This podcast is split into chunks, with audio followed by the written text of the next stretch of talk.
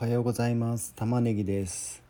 はい、今日は2月27日の朝9時2分ですね。朝にあの投稿するのは初めてであのやっぱり朝はこの頭が冴えるんでいいですね。で昨日の夜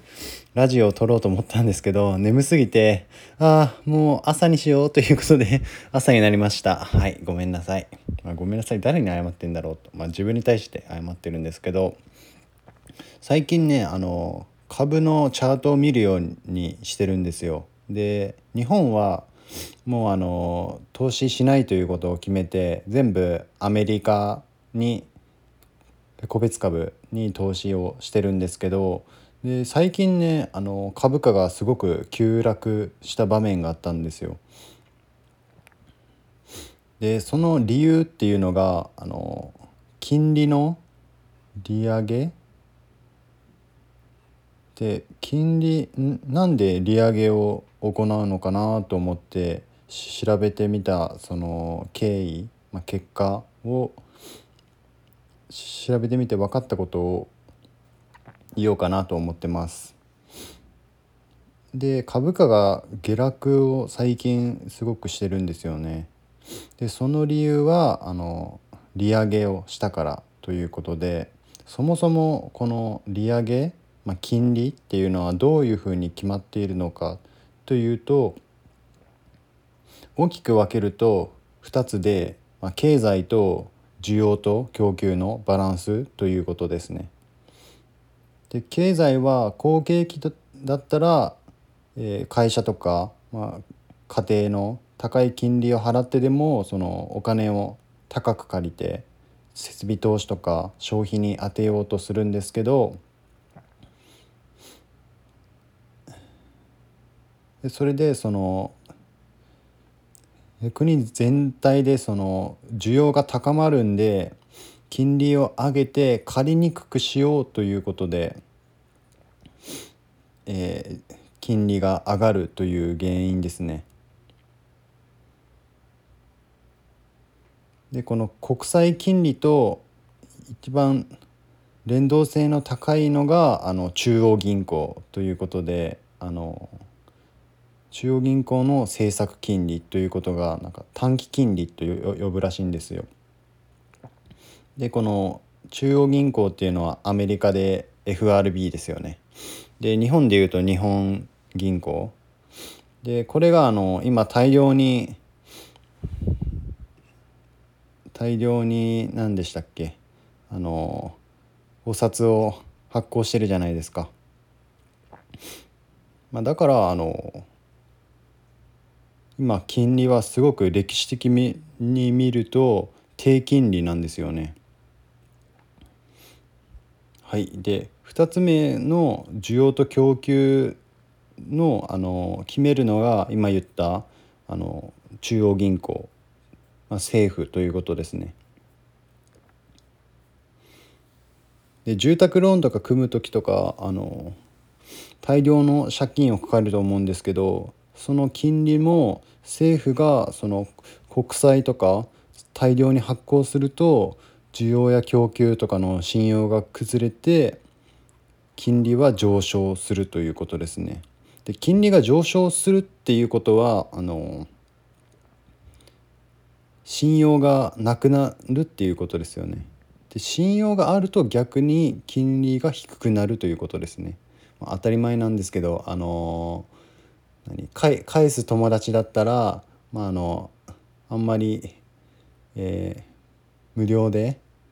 あの貸したり本当はいけないんですけどただあの本当に帰ってくるかわからない人はやっぱりあのちゃんと返すかわからないっていうことで安全料としてあの、まあ、金金利貸したお金プラスいくらかということで金利を上げるじゃないですか多分そういうことだなと思いますね。はい、で今コロナ禍で FRB がその大きく大きなその国債を買いまくってたんですよ。で国債っていうのは国の借金ですね。それを買いまくっててで政府がお札を大量発行してもあの中央銀行が同じ同じほどの国債を買えばあの民間のその需要と供給の影響は抑えられるということで。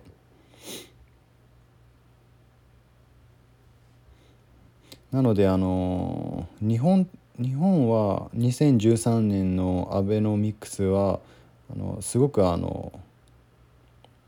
お札を大量に発行した大規模規制緩和でお札を大量に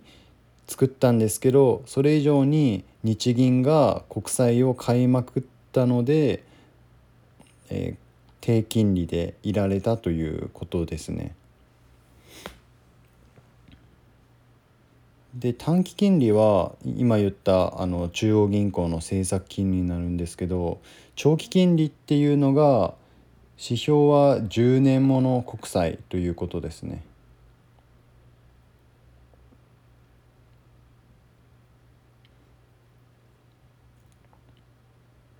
でもともとアメリカの金利はリーマンショック2007年には5%だったみたいなんですよね。なんで銀行に預けたら、まあ、5%増えるということで今の何ですかインデックスファンドぐらい なんだったみたいなんですよね。それが2008年のリーマンショックで0.25%まで金利を下げて、まあ、それ以来2015年までその金利を維持して、まあ、低金利だったんですよね。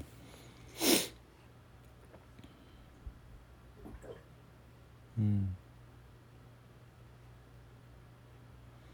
で今あのここ数日のアメリカの金利は上昇傾向なんですけど、まあ、それは一旦終わったんですけどまだまだ歴史的に見ると低金利ということなんですよね。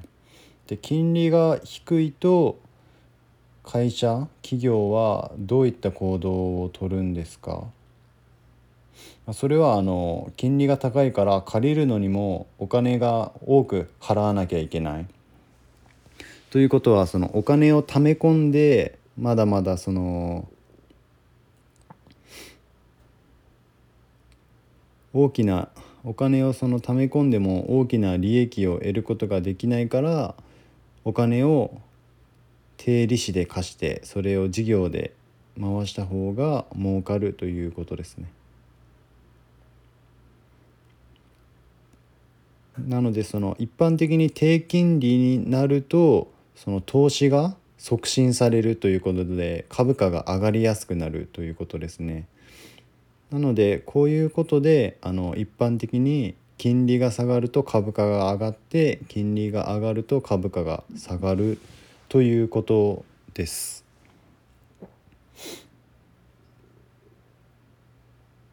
でなんで今利上げを行ったのかっていうと、まあ、その景気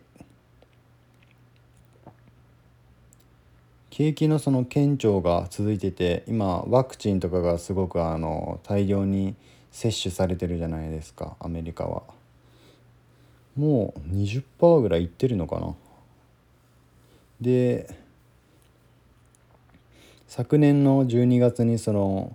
トランプ元大統領の減税政策が成立したことも景気のあ景気の先行きが明るいとなったんですよね。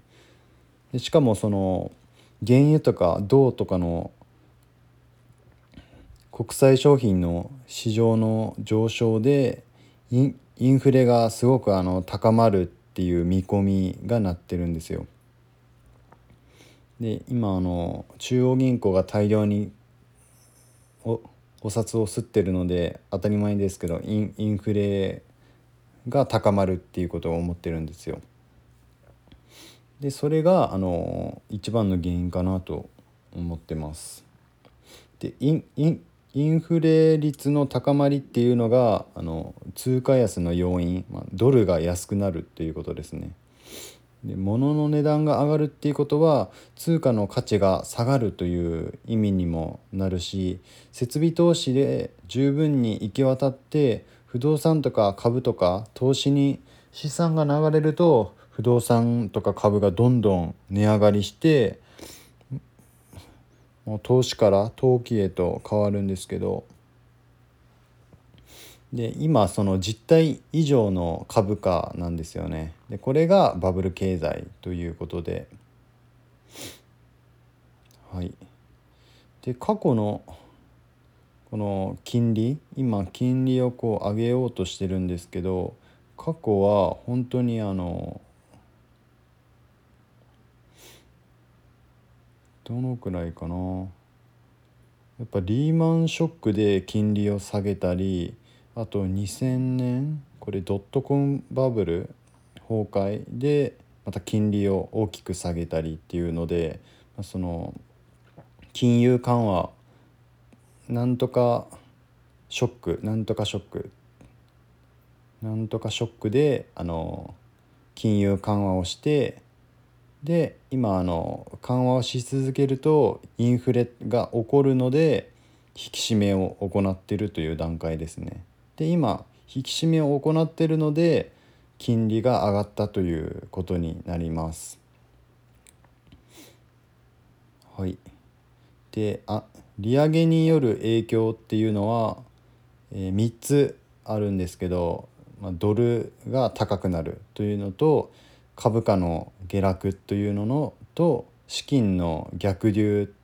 によるその新興国への影響ということですね。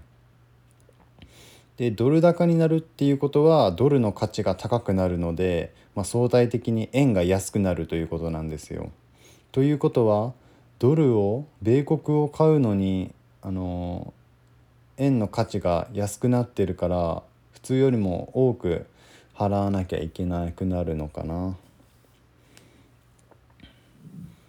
うん、はいで2つ目がその株価の下落ということなんですけどあやばいね株価とその金利には、まあ、密接な関係があって、まあ、一般的に長期金利が下落した場合に株価は上昇して長期金利が上昇すると株価は下落するということですね。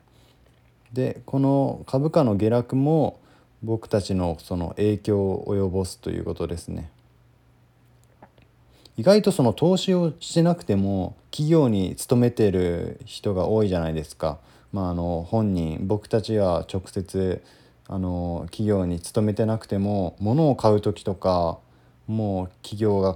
関係するし、まあ、勤めてる場合はするでしょうあとはあの親とかも会社に勤めてるのでそこであの株価っていうのがすごくあの僕たちの生活にあの関係があるのかなと思ってます。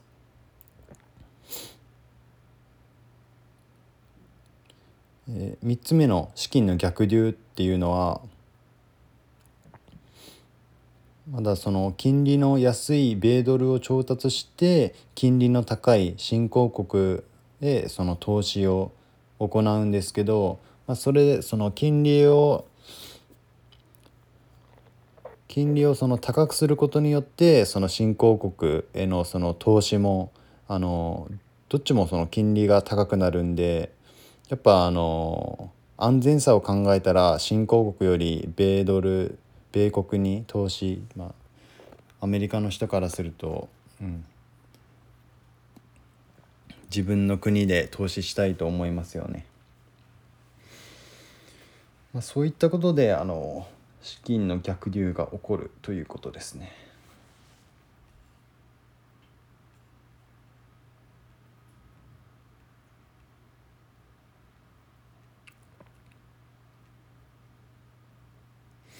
で最終的にまとめると金融政策の変更とかあの変更の示唆、まあ、金利が上がったり下がったりっていうのは何らかのそのリスクイベントが発生したということでこの株価が何で下落したのかっていうのを今調べてるうちにこの金利が上昇したからっていうのが分かって、まあ、その金利が上昇したっていうのはそのインフレによる影響っていうのが分かったんですごくあのこのチャートを見るのってが勉強になったので引き続きあのこういった今あのチャートを見るのが趣味みたいになってるんで その趣味のその状況をあの見てやってみましょうやってみましょう、うん、じゃあねまたね。